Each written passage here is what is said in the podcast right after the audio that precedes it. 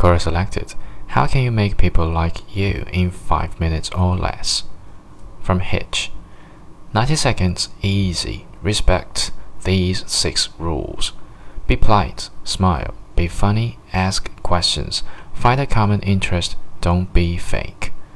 I love meeting new people regardless of what they could become a friend, a close friend, a colleague, a business contact, and so on.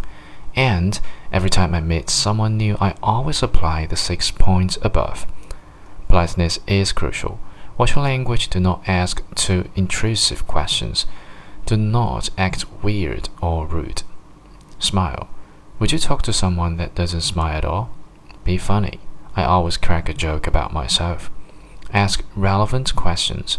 Ask questions depending of the current context.